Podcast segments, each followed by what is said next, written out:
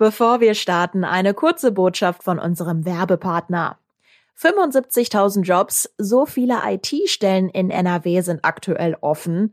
Höhere Gehälter und mehr Sicherheit sind Vorteile dieser Branche und Fachkräfte werden dringend gesucht.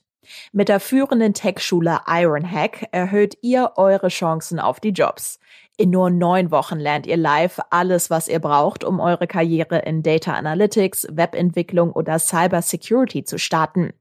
Und danach unterstützt euch Ironhack sogar bei der Jobsuche. Jetzt mehr erfahren unter ironhack.com. Und jetzt geht's los mit dem Aufwacher.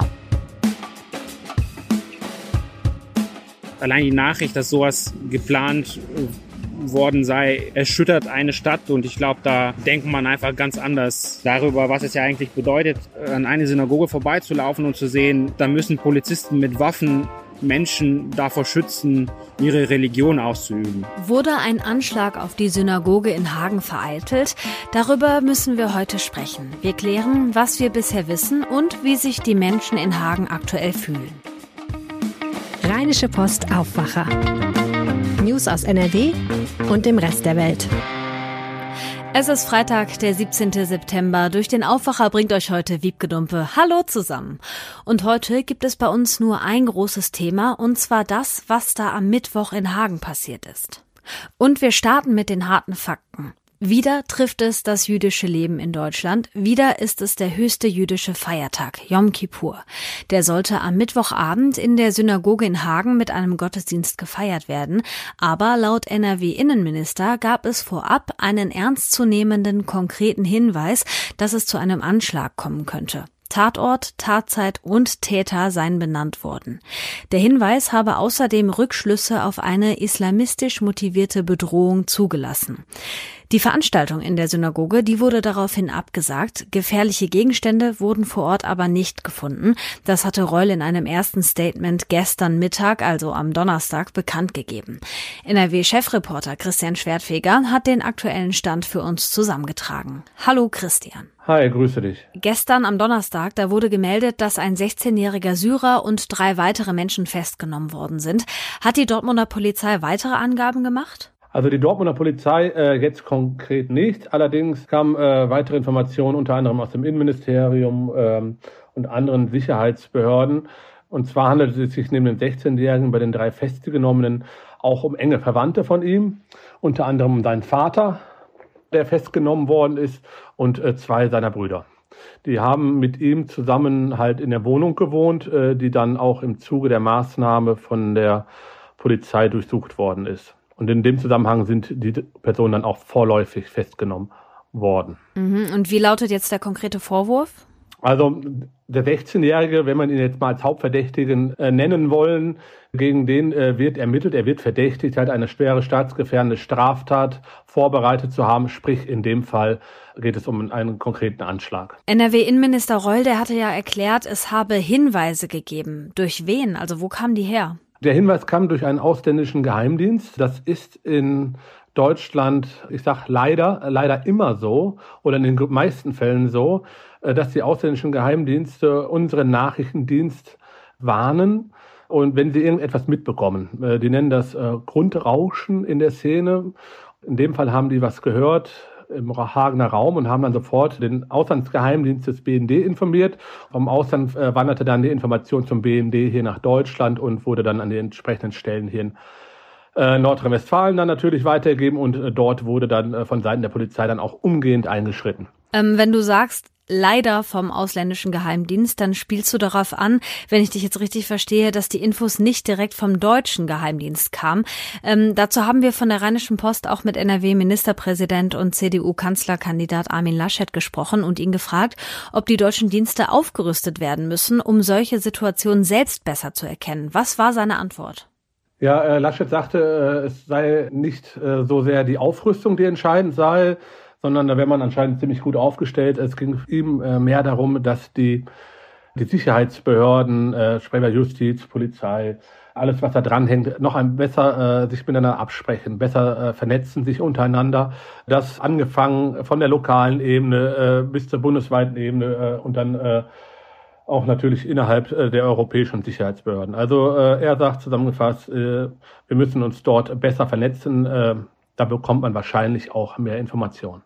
Allerdings muss man auch sagen, und ähm, dass wir hier in Deutschland natürlich auch andere rechtliche Rahmenbedingungen haben, als beispielsweise der israelische, der amerikanische Geheimdienst. Das sind gerade die großen, äh, von denen wir auch immer wieder Informationen bekommen. Jetzt ist ja klar, viele Menschen haben sich erschüttert gezeigt und auch Konsequenzen gefordert.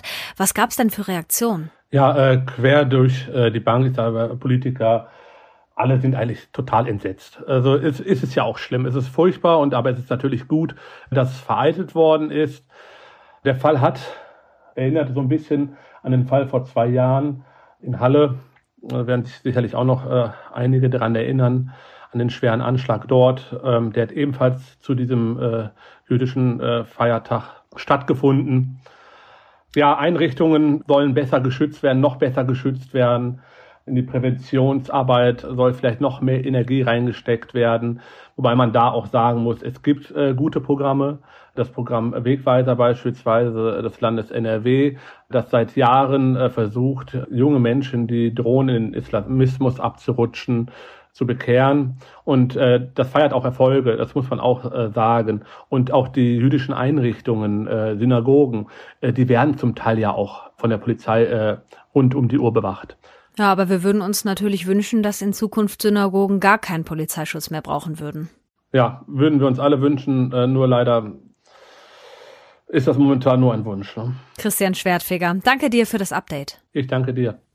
Und wer von euch in Hagen wohnt, der ist ja ganz nah dran an dem Thema, aber an alle anderen. Stellt euch mal vor, in eurer Nachbarschaft, wo ihr euch eigentlich sicher fühlt, wo ihr zu Hause seid, da heißt es dann plötzlich, übrigens, da könnte ein Anschlag passieren.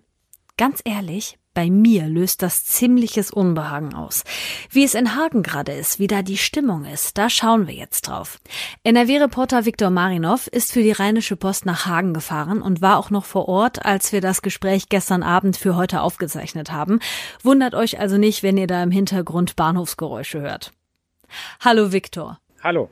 Mittwochabend gegen 21 Uhr, da hatte die Dortmunder Polizei getwittert, wichtige Informationen, uns liegen aktuell Hinweise über eine mögliche Gefährdungslage im Zusammenhang mit einer jüdischen Einrichtung in Hagen vor.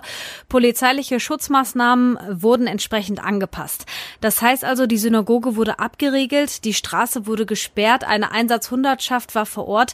Wie ist aktuell die Lage in Hagen? Äh, am Donnerstag ist die Straße nicht mehr gesperrt, aber vor der Synagoge sind immer noch viele Polizeiautos da und auch Beamte äh, teilweise schwer bewaffnet. Die Stadt ist ein bisschen unruhig dadurch. Also nicht nur vor der Synagoge sieht man sehr viele Polizisten, die unterwegs sind. Und sind generell viele Leute unterwegs? Also hat das auch irgendwas mit den Menschen in der Öffentlichkeit gemacht? Hm, das ist schwer zu sagen. Also viele Anwohner, natürlich Menschen, die an der Synagoge so vorbeilaufen, äh, die äußern sich natürlich bestürzt. Und gerade die Menschen, die da in der Nähe wohnen, die haben das ja auch so ein bisschen mitbekommen und es ist ja schon ein extremes Ereignis, wenn sowas vor der Haustür geschieht. Hm, ich habe gerade schon mal versucht anzudeuten, wie das für mich wäre, wenn ich jetzt hören würde, hier um die Ecke könnte möglicherweise ein Anschlag passieren.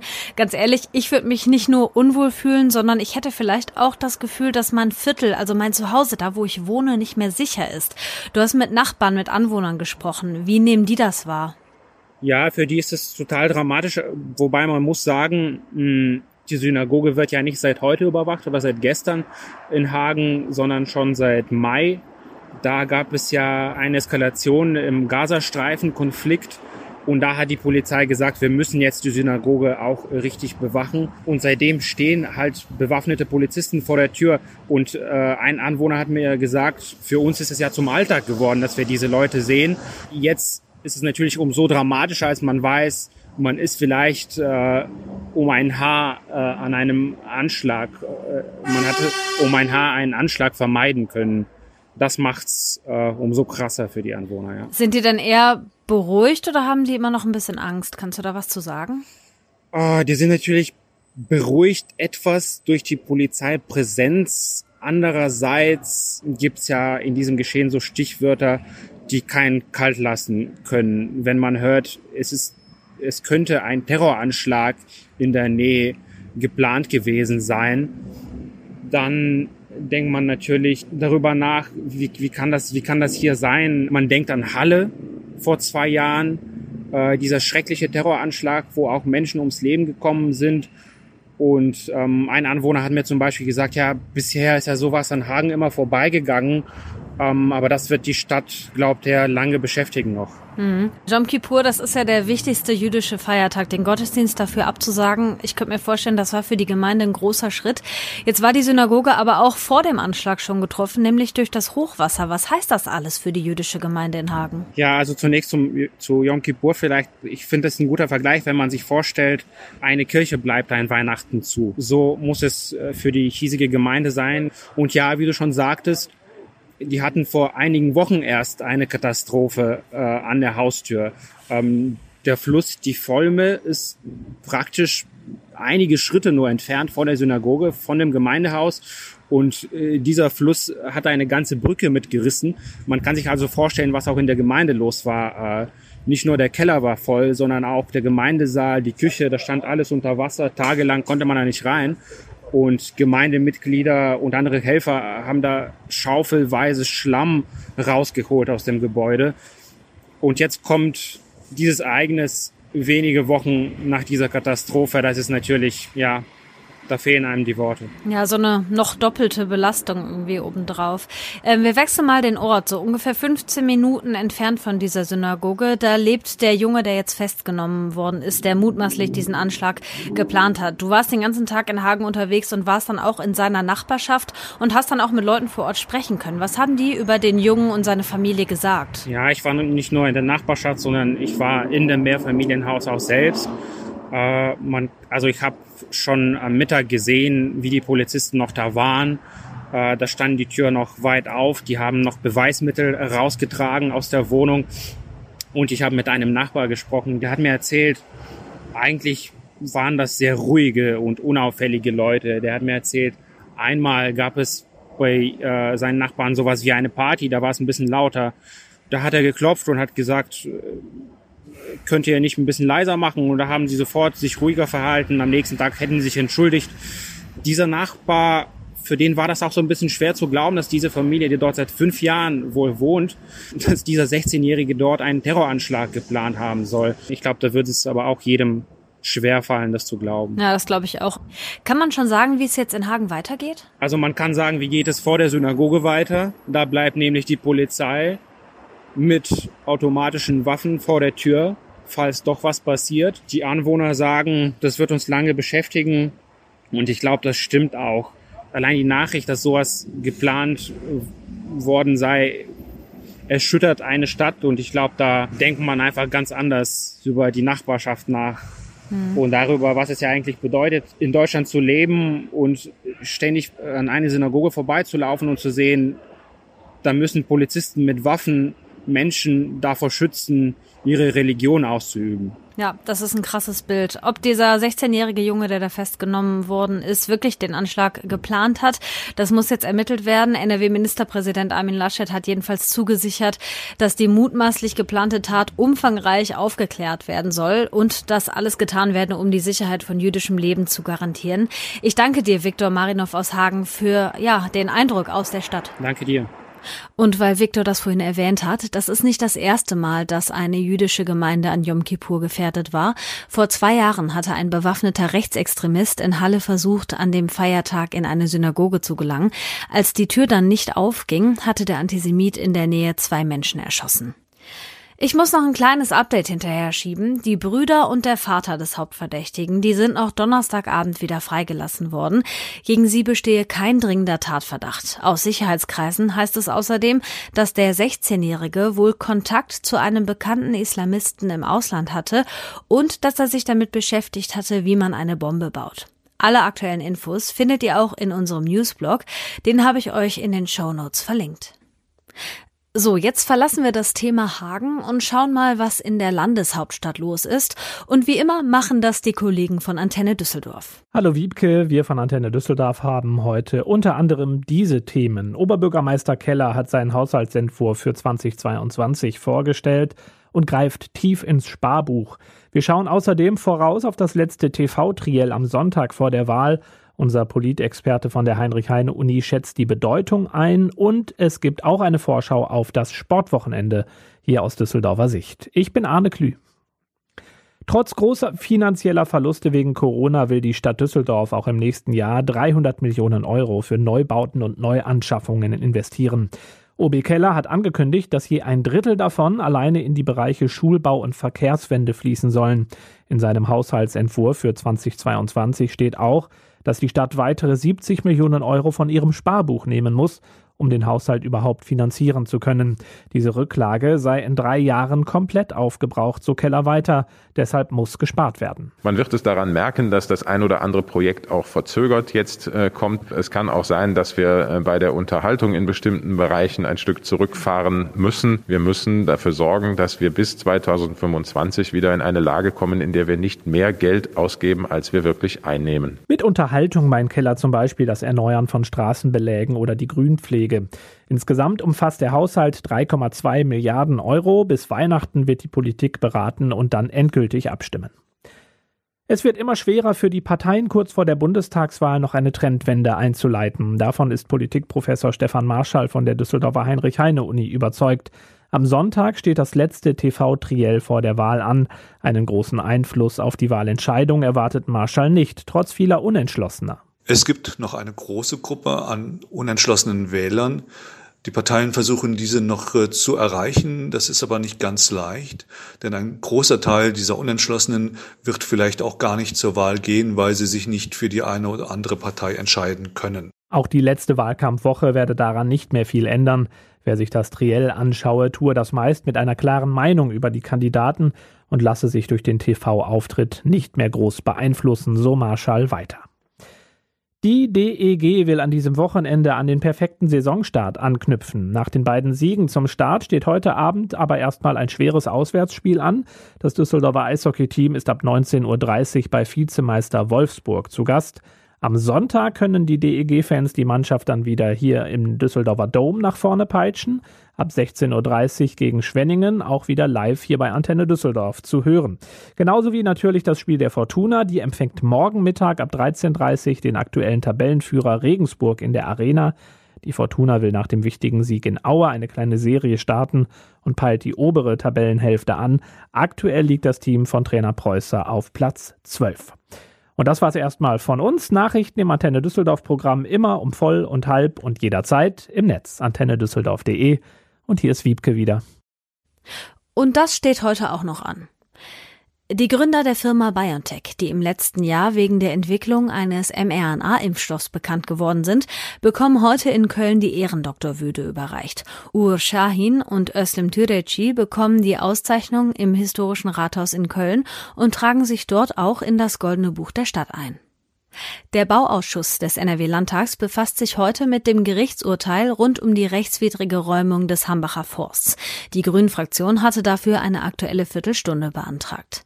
Danach geht es noch um den Entwurf für ein nordrhein-westfälisches Denkmalschutzgesetz und um die 3G-Regelung für Ratsmitglieder. Heute ist Freitag, da bekommt ihr wie immer die Wochenendtipps von uns und heute kommen die von Kulturredakteur Philipp Holstein. Ich empfehle fürs Wochenende die Dokumentation Milli Vanilli from Fame to Shame, die es gerade in der Arte Mediathek gibt. Oliver Schwem erzählt darin von Aufstieg und Fall der Band Milli Vanilli und wir wissen alle, die haben ja nicht selbst gesungen. Frank Farian, ihr Produzent, hat die Lieder vorher einspielen und aufnehmen lassen und die beiden eigentlich nur gebucht, um dazu die Lippen zu bewegen und zu tanzen. Irgendwann, nachdem der Erfolg sehr, sehr groß war, haben die beiden das aber nicht mehr wahrgenommen, dass sie im Grunde nur die Gesichter dieser Songs sind und nicht die Urheber. Sie wollten damit auf Tour gehen, bildeten sich ein, sie könnten sie auch live singen. Und wie es so kam, das Band riss und der Schwindel flog auf und Frank Farian sah sich dazu genötigt, eine Pressekonferenz zu geben und den Schwindel öffentlich zu machen. Trotzdem ist Milli Vanilli bis heute die in den Erf USA erfolgreichste deutsche Band. Drei Nummer eins Titel hatten die und diese tolle Doku, erzählt den Fall noch einmal neu. Danke, Philipp. Das Ganze zum Nachlesen findet ihr auf RP Online. Den Link packe ich euch in die Show Notes. Hier kommt noch das Wetter. Heute ist es meistens bewölkt, in Westfalen vereinzelt mit Schauern, sonst aber überwiegend trocken bei bis zu 22 Grad. Morgen am Samstag dann schon ein bisschen besser, heiter bis wolkig und trocken bei Werten zwischen 19 und 23 Grad. Und am Sonntag kann es im Süden auch mal regnen, sonst vor allem eins, bewölkt. Das war der Aufwacher am Freitag. Ich bin Wiebke Dumpe und ich wünsche euch ein tolles Wochenende. Tschüss und bis bald. Mehr Nachrichten aus NRW gibt's jederzeit auf RP Online. rp-online.de